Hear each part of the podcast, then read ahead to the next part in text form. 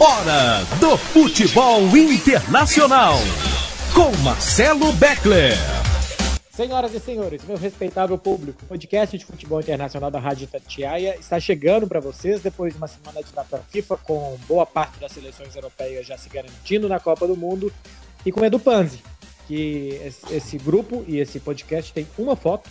O Edu Panzi está de camisa da Itália e ele conseguiu secar os campeões europeus, Panzi, tudo bem? Fala, Beckler. Um abraço, um abraço para você, para o Léo. Ô, Beckler, decepcionado, né? E a, a, favorita Itália e a favorita Portugal, mais favoritas que o Brasil, não sabe nem se vão para a Copa, né? É um negócio maluco essa eliminatória da, da Europa, realmente é, é diferente. A, a, dá para dizer que a eliminatória europeia já é mesmo uma Copa do Mundo. A, a sul-americana, a cada ciclo que passa, vai ficando mais vão ficando mais isolados Brasil e Argentina porque o equilíbrio está entre os outros, né? Brasil e Argentina estão muito à frente, essa edição mostrou isso, mas eu tô ansioso para essa repescagem da Europa e ao mesmo tempo nervoso, porque eu, eu sou um amante de Copa do Mundo e eu não consigo aceitar a Copa do Mundo sem as campeãs do mundo. Não é possível que vai acontecer. Vamos ver, né? A, a seleção do Uruguai, né? Tá, tá... Também tá, tá com dificuldade aí na América do Sul. Não, tá fazendo uma força danada para não ir. Tá fazendo uma força danada para não ir. Tá, tá, fazendo o que pode, o que ela consegue para não ir para a Copa do Mundo. E aqui na Europa a gente tem também esse, esse problema. Portugal não é campeão do mundo, mas é uma grande seleção, campeão da Europa em 2016 e a Itália tetracampeã. Tudo bem, Léo? Como é que você viu essa semana de jogos? Um abraço, Beckler, um abraço, Panzi, amigos e amigas que nos acompanham. É, aqui na, a gente tem nesse momento que a rádio está né, tá super tecnológica, moderna, temos live de tudo. O Edu Panzi tem a zica dele com o YouTube quando ele fala para o pessoal clicar no like. Se não clicar no like, o time perde. Pelo jeito, o Edu Panzi foi pego pela zica do Edu Panzi.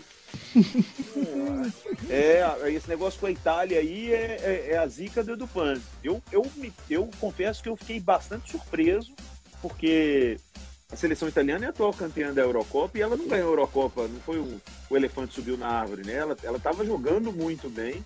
E a seleção portuguesa, a gente até falou isso aqui em podcast anterior, quando parecia que as coisas iam ficar mais fáceis para o Cristiano Ronaldo, com bons jogadores, para ter uma seleção portuguesa mais forte, elas podem até. Elas podem se matar, né? Elas no primeiro confronto não, mas depois elas podem se pegar e só uma passar? Não, porque assim, você tem que fazer não. um curso superior, uma pós-graduação para entender o regulamento. É tipo campeonato carioca, né?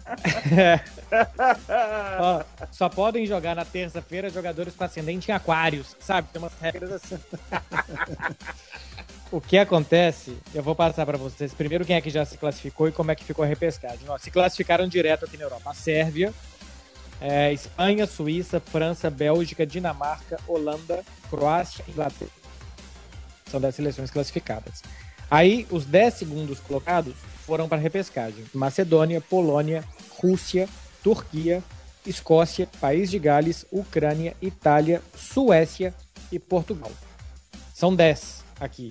Aí para fazer o mata-mata você tem que ter mais duas para fazer o mata-mata com 12 times. Aí foram os dois, as duas melhores campanhas da Liga das Nações, que foram a República Tcheca e a Áustria.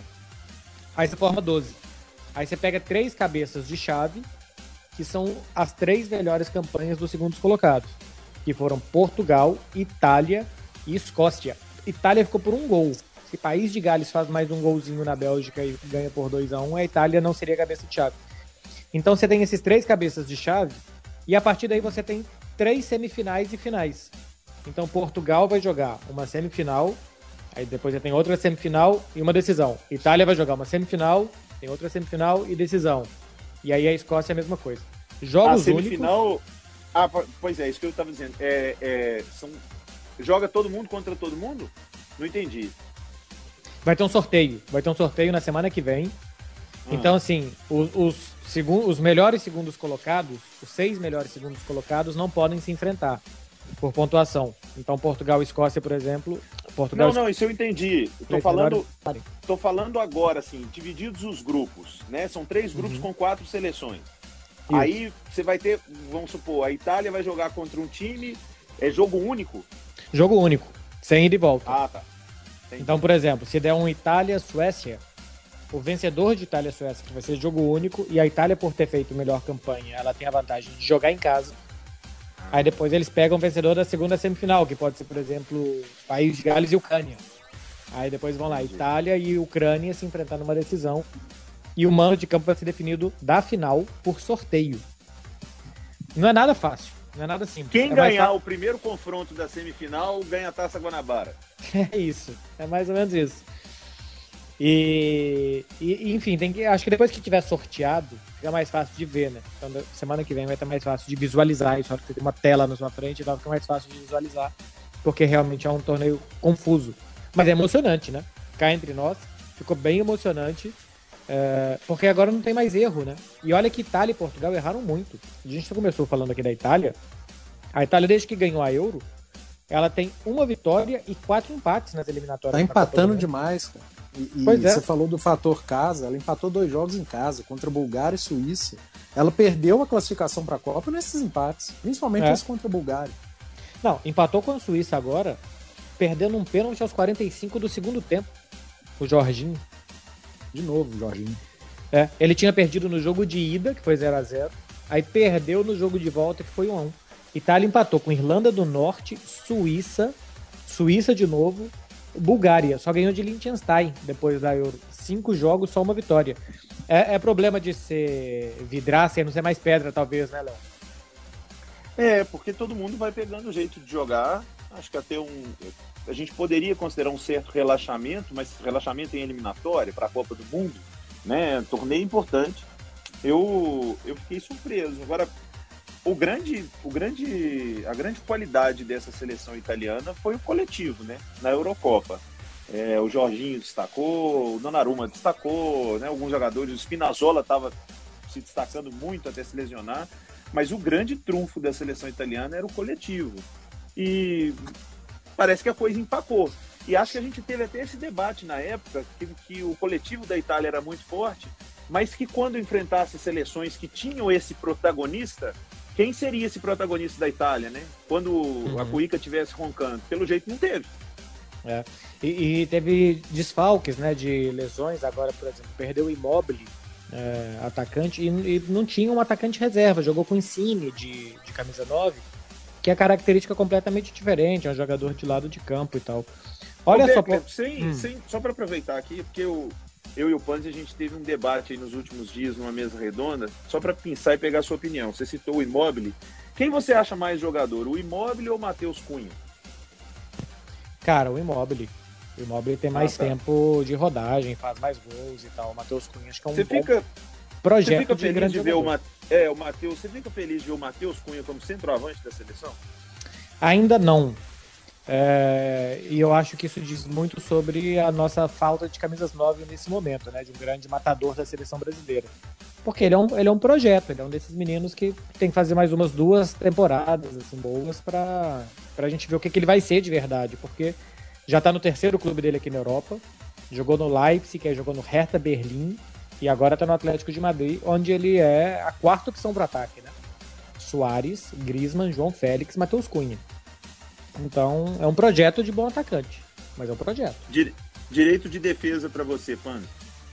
Não, eu não, eu não, eu não vejo. Bom eu não, outro, sabia, né? eu não sabia de que lado que eu tava aqui. Eu, eu sei que alguém, alguém de vocês dois acha isso e o outro não. Não, é porque eu não vejo outro. Ele, por exemplo, jogou contra a Argentina agora, eliminatória, e foi muito bem, fez um grande primeiro tempo. Jogou mal mesmo, é verdade. Jogou mal. É, não, jogou muito bem, fez um primeiro tempo muito bom ah, e fez de tudo no primeiro tempo, né? Porque com o Tite, centroavante não é só centroavante. Centroavante é ponta de lança, é ponta direita, esquerda, é volante, e ele fez isso tudo, é meia. É porque eu não vejo outro nome. Sinceramente, o Matheus Cunha, reserva do Luiz Soares no Atlético de Madrid, tem o Gabriel Barbosa, o Gabigol, que não deu certo na Europa, tem o Gabriel Jesus, que não é centroavante. Entre todos esses, e a gente está falando de seleção brasileira, é, sinceramente eu não consigo ver outro não. Para a posição, para jogar de nove mesmo, centroavante, é ele. É, eu também não vejo outro. Mas eu também não vejo ele. Assim, sabe? Eu acho que todos eles não completam e não formam o que a gente precisa. Mas é, é, um bom teste, né? Apareceu um jogador aí nos últimos meses jogando bem e tal, e é bom que o Tite esteja aberto a testar isso, porque a gente já viu em outras oportunidades que nem o mesmo Tite e outros técnicos da seleção não estavam. É. é uma coisa sobre Portugal, hein? Aqui. Que grandíssima porcaria que é o time de Portugal, porque tem grandes nomes, e olha, os jogos contra Irlanda e Sérvia, Portugal precisava vencer um dos dois, ou empatar os dois, tomou um gol da Sérvia aos 45 do segundo tempo e foi justamente mandada para a repescagem. Se não é o Cristiano Ronaldo para salvar, ninguém mais salva, hein? Não sei se Portugal Ô, vai para a Copa, não. Porque assim, tá dando muitos é... indícios, Panzi, de que não ganha se o Cristiano não decide. Você acabou de falar que você usou é um, uma porcaria de time, mas que tem um grande time, em, uhum. termos de nomes, né? Então, eu acho que está meio que respondido o problema de Portugal. Você tem grandes nomes, talvez você tenha a melhor geração é, de seleção de conjunto. A gente discutia é, há alguns podcasts atrás se o Ronaldo seria, é, não vou dizer coadjuvante, mas se Portugal, se ele dependeria, aliás, se Portugal deixaria de depender do, do Cristiano Ronaldo, nomes, eu acho que a resposta está muito fácil. Eu acho que o grande problema de Portugal é o trabalho de Fernando Santos. Chega uma é. hora que, que é o limite e tem que trocar. Você tem bons jogadores, você tem um, um número grande de, de atletas que podem formar um grande time. Você tem o Cristiano Ronaldo. E não dá certo, e, e não está dando certo contra seleções que, pelo amor de Deus, se Portugal chegar à Copa do Mundo, e pode ser que aconteça, com esse futebol jogado, corre o risco de não passar da primeira fase. Pois é, é tem ficado nas oitavas de final. Ô, Léo, cá entre nós. É... Março é um mês de. Começa mata-mata de Liga dos Campeões. Cristiano vai estar jogando o Campeonato Português, que é muito exigente. Talvez ele não chegue na ponta dos cascos para decidir tudo pro país dele, né? É, é, é triste, né, cara? Porque meio que assim, né? Fomos todos enganados. Expectativa e realidade. É, Bernardo Silva, Diogo Jota, pô, quantos jogadores tem nessa seleção de Portugal que poderiam auxiliar o Cristiano? Mas eu acho que o Beckler foi em cima. Muitas vezes a gente questiona alguns trabalhos ou alguns jogadores e na maioria das vezes a gente fala, olha, o problema não é só o técnico, não. A famosa frase de que não dá para fazer omelete sem ovos e tal, tá sobrando ovo em Portugal. Né? Tá, dá para fazer um belíssimo omelete ali, mas a seleção não engrena.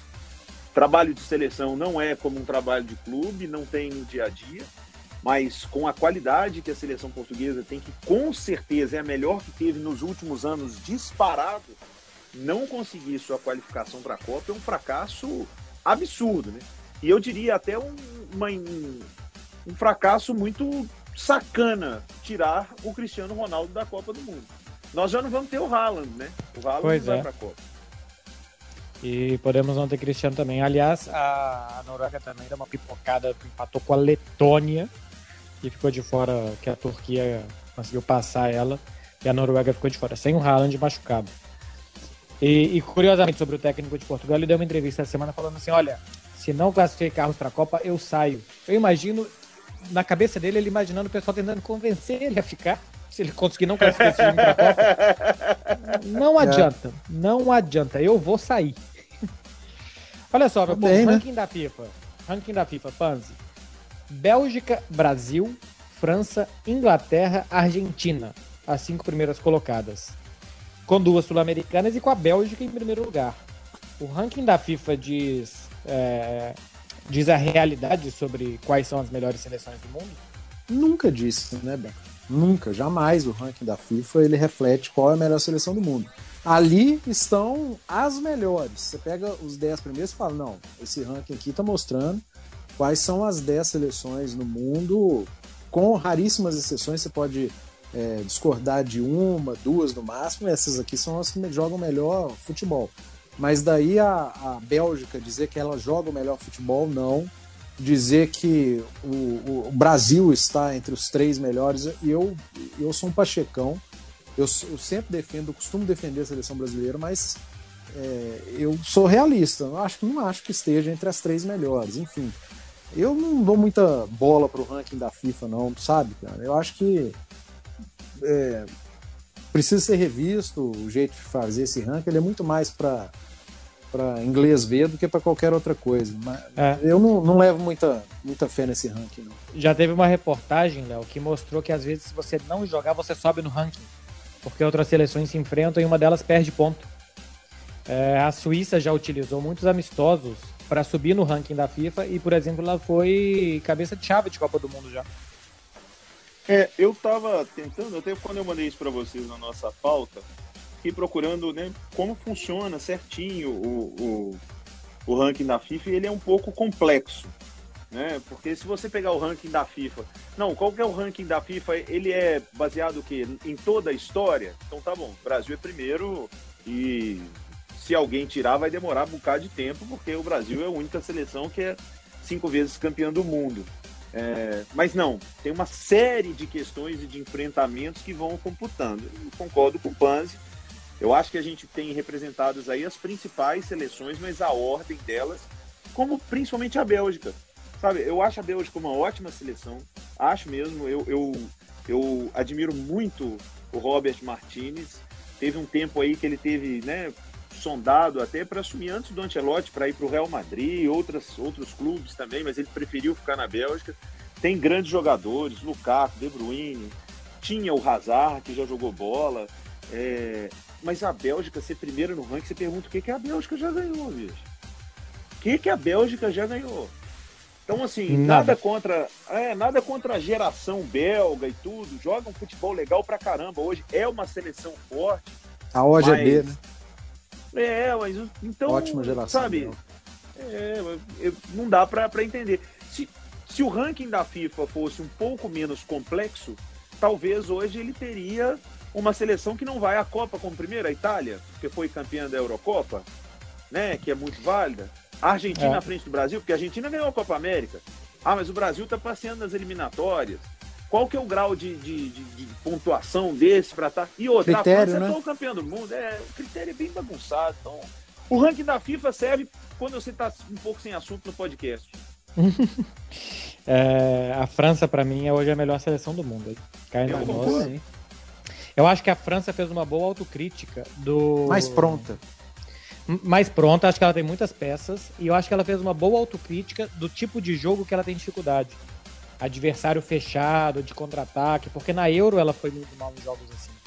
Então agora o Deschamps está colocando três zagueiros, está jogando com dois alas bem ofensivos. O último jogo que foi contra ninguém, né? Foi contra a seleção do Cazaquistão, cheio de desfalques.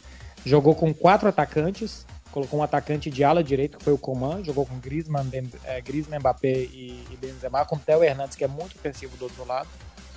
E eu acho que ele vai assim, ele vai adaptando o time dele a cada jogo e tal, mas com muita peça para fazer tudo isso. E no ranking da FIFA, a Alemanha é a 11 colocada, tá? Atrás, por exemplo, da, dos Países Baixos, a ex-Holanda, tá pedindo para mudar de nota, Dinamarca, Portugal e Espanha. Para mim, a Alemanha é melhor do que todas essas. E tá melhorando com o Hans Flick. Uhum. Então, desculpa, dona FIFA. É, Os é dois Alemanha, últimos jogos da Holanda foram muito ruins também, né? Eu assisti Holanda e Noruega, ganhou de 2 a 0 mas jogou mal toda a vida a Holanda. É, ganhou com um gol aos 41 e outro aos 46, Nossa. porque a Noruega tinha que ganhar de qualquer jeito, né? Não, o jogo foi muito ruim, muito ruim. E a França, tá, o Deschamps tá, tá, muito certo de, de trabalhar alternativas, Beckler, porque por mais que faça jogos fáceis na, na, nas eliminatórias, na Copa do Mundo tem um ou dois joguinhos também que eu vou te contar. Você pega a seleção ali, é, com, você vai pegar um Irã da vida, com linha de 6, linha de 5, e que você vai ter que jogar dessa maneira também. É. Ó, por falar é... em jogar dessa maneira, eu queria só fazer um asterisco aqui, já que vocês citaram a França. Hum. Que coisa bonita, hein? Benzema e Mbappé jogando de branquinho, tabelando, é... metendo. Pô, e como joga bola esse Mbappé, gente? Que absurdo. O cara, o cara deu uma arrancada que pelo amor Ô, Léo, eu, eu vou te contar uma coisa. Eu achava que ele tinha dado uma estagnada e eu acho que ele tá melhorando de novo. Eu tenho a impressão que esse Paris Saint-Germain não é nem do Messi do Neymar, que é dele. Uhum. E que a seleção da França também. Não é do Griezmann, não é do Benzema, é dele também.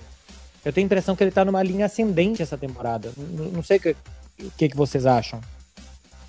Eu concordo. Ele, ele tem sido o principal jogador do Paris Saint-Germain. Até porque o Messi não é o Messi do Barcelona mais, nem não seria, como o Cristiano Ronaldo não é o Cristiano do Madrid, o tempo vai passando.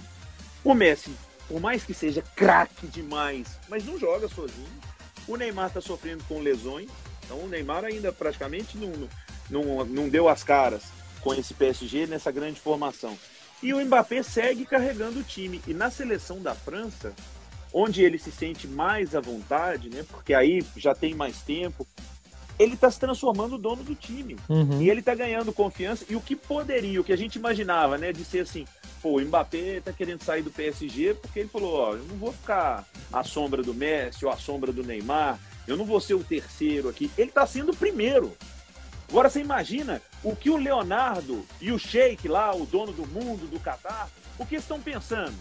Pô, gastamos uma baba no Messi, no Sérgio Ramos, nisso, naquilo o melhor jogador do nosso time tá afim de ir embora e não aceita nosso dinheiro. E aí? E a é... gente tá falando. A gente é. tá falando dessa evolução toda, ainda aconteceu isso, né? Ele queria sair, ficou. Outro jogador poderia ter sentido. A cabeça tá completamente é, pirada, não. O Mbappé tá, tá só, como diria Luxemburgo, com a pica apontada pro Shell, né? só, só, Eu, eu não achava que você ia tão direto ao ponto, Panzi. É, mas é, cara. E, ó, e é desde 2018. 2018 ele foi o grande jogador da França na Copa, pra mim. Uhum. Pra mim ele foi o melhor jogador. E... Você lembra do que ele fez com a Argentina? Jesus. Eu lembro, aquele, aquele contra-ataque, né? Nossa senhora. Olha cara pra cima do Otamendi. É, que hoje nós falamos de transição ofensiva. Mas enfim. é... e, e, não tem para ninguém, cara. O, o, Messi, ainda em termos de clube, tá, tem adaptação. E, e, o Messi precisa de adaptar mesmo, porque ele nunca jogou em outro. É tudo novidade para ele. O Ronaldo já tá numa. Ele joga num time que é bagunçado também. A gente acabou de falar de treinador de Portugal. O Ronaldo tá a pé né, de treinador, tanto em Portugal quanto uhum. no, no United. E o Mbappé tá voando no, no PSG também. O Léo falou do Neymar, de contusão. Seleção brasileira, pelo menos nas últimas datas FIFA, o melhor jogo que ela fez foi ser o Neymar. Foi contra a Argentina em São Paulo. É. é. O, so, sobre Falta Messi, quanto Paris... tempo, Beckler? Desculpe. Falta quanto tempo? Olha, a gente já tem 22 minutos de programa, Léo. Não, não. Quanto tempo pro Mbappé assinar com o Real Madrid? ah, tomar é... banho. Bom, que dia que é hoje? A gente tá gravando isso dia 19, faltam 40 dias. Os 30 de dezembro mais 10 de novembro. Vou, é que vou anotar acho... aqui no meu calendário. É que eu acho que ele não vai ter pressa para assinar dia 1 de janeiro. O Real Madrid sim. Então ele vai levando e tal, porque no final das contas, se ele sai fazendo muito gol, se ele, se ele ganha uma Champions no Paris Saint-Germain, ele fica muito mais é, caro. Ele não é que ele vai, ele vai. Mais. É, que é, ele vai, ele vai. A questão é quanto que ele vai custar, eu acho. Isso. Bobo ele não é. é mas Sabe aquela ansiedade de menino quando vai ganhar um Playstation? Aí, é tipo essa. Já vê a caixa ali na árvore de Natal, já sabe o que, que vai ser, né? Fica só esperando pra abrir. É, so, sobre Messi e Paris Saint-Germain, eu acho uma coisa, que o Messi está se divertindo muito, está adorando jogar na Argentina, e que ele está fazendo uma mudança para Paris aos poucos. Eu tenho a impressão que a casa dele está cheia de caixa ainda e ele tá nem aí. Acho que ele não está com pressa nenhuma de se adaptar, de jogar todos os jogos, de faca nos dentes e tal. Fevereiro, começa a mata-mata da Champions, aí sim eu acho que ele se preocupa. Até lá, acho que vai, vai de boa, vai tranquilo. Ó, meu povo, pra gente fechar aqui, é, notícias da semana rapidamente. Jogos da Copa do Mundo em estádios com ar-condicionado por conta do calor. É, haja conta de luz, hein, Panzi? esses são os jogos da repescagem, né? é, Sul-Americano, por é, exemplo.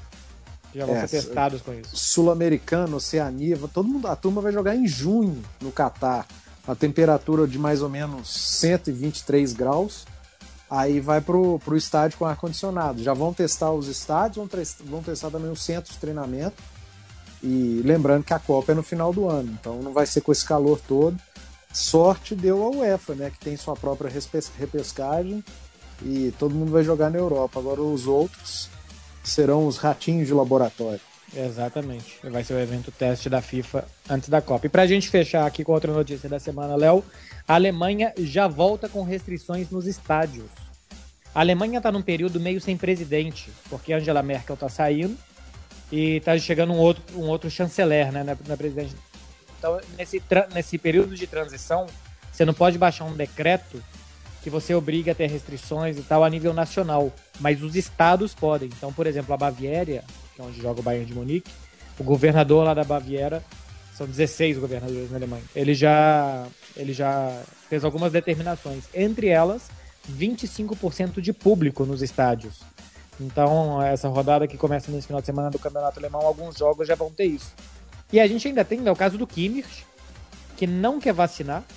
Aí ele teve contato com alguém que teve Covid antes do jogo da Alemanha, ele não pôde jogar porque teve que fazer quarentena. Aí depois ele não pôde se concentrar com os jogadores do Bayern, porque quem não foi vacinado não pode entrar em hotel na Alemanha. E agora ele fica de fora também do próximo jogo do Bayern, porque ele teve contato com outra pessoa que teve Covid. A Alemanha está tendo 60 mil casos por dia. O Kimmich vai ter um grande problema para jogar futebol se ele não vacinar. É, eu, a Alemanha está com esse número todo porque a vacinação lá foi pouca, muitos é. negacionistas. Né? Exatamente. Né? É, alguns países, é. Alemanha, Áustria, Bélgica, muita gente não quer Só vacinar. que a Áustria, a Áustria, diferente do que você falou da Alemanha, né, Beckler? Ela, eu não sei se chama de portaria, enfim. Decreto. Tem um, decreto, né? Foi um lockdown para quem não vacinou, né? Quem não vacinou está de lockdown. É, então, é porque a Áustria tem um presidente, a Alemanha Isso. tem um presidente em função, né? É, a Angela Merkel tá lá até o cara poder assumir. E aí eles não podem fazer um decreto, porque senão corre risco então, de um golpe e tal. Eu, eu vou ser curto e objetivo e gravem isso, porque realmente é uma coisa surpreendente, né? Quando eu poderia considerar brasileiros é, menos ignorantes do que alemães, né? E uhum e o quão surpreendente é uma atitude dessa, como do Kimmich, como do Kyrie Irving na NBA. Talento e ignorância se misturam, né? Que pena. Pois é. é. a gente tem assim alguns nomes, né? O Djokovic também, que não quer vacinar e tal. Essa turma vai começar a sofrer para se locomover pela Europa, para jogar e tal. E a, e a intenção aqui é justamente fortalecer é, e, e criar mais empecilhos a quem não se vacina, para que essas pessoas, já que não é no amor, vai lá e vacina meu querido para você ajudar todo mundo, que seja na base da obrigação, porque senão a pessoa vai ficar meio que trancada dentro de casa. Isso pode acontecer com grandes esportistas. Léo, Panzi, o podcast vai ficando por aqui, hein? É, a gente volta na semana que vem. Semana que vem é semana de Champions. É a penúltima rodada. E muita coisa já vai se decidir. Panzi, até semana que vem. Até semana que vem, que é, será véspera também da final da Copa Libertadores. Amanhã tem a final da, Sul, da Sul-Americana Uhum. Atlético Paranaense e Bragantino. Então, semana que vem recheada de assuntos. É. E eu tinha anotado para falar aqui e esqueci. Eu, é, eu vou tentar incluir uma pergunta de Libertadores para algum entrevistado aqui de Liga dos Campeões que eu vou trabalhar em Barcelona e Benfica, só para a gente mostrar no podcast, Léo, como eles não ligam para Libertadores. Claro que se eu tiver o Jorge Jesus, ele vai falar seis minutos sobre Libertadores, porque ele adora. É. Mas, não sei, algum jogador do Barcelona, Chave, algum jogador europeu do Benfica, que é exatamente pra gente ver. Eu já, eu já tenho certeza que eles vão dar uma resposta meio qualquer, que eles não assistem, que eles não sabem e tal. O que é ignorância deles, por falar em ignorante, que a gente falou agora há pouquinho. Cuidado só pra você não ficar mal olhado, tá? De ficar fazendo perguntas sobre Libertadores, eles não ligarem porque eu tive olhares quando entrevistei o LeBron James. O povo tava olhando assim, de onde surgiu esse cara com esse microfone aí, eu com o microfone da Itatiaia, e tipo, né? Hum. Existe um aí perguntou sobre. Léo perguntou pro LeBron sobre o NBB. Sobre a NBB. Não, Vai ter que Fran Franca e Uberlândia, LeBron. É, não, eu não fiz uma pergunta dessa, mas é, já marcado então podcast semana que vem chego dizendo faltam 33 dias. Assim, Beck? Pode fazer a contagem regressiva, vale sim.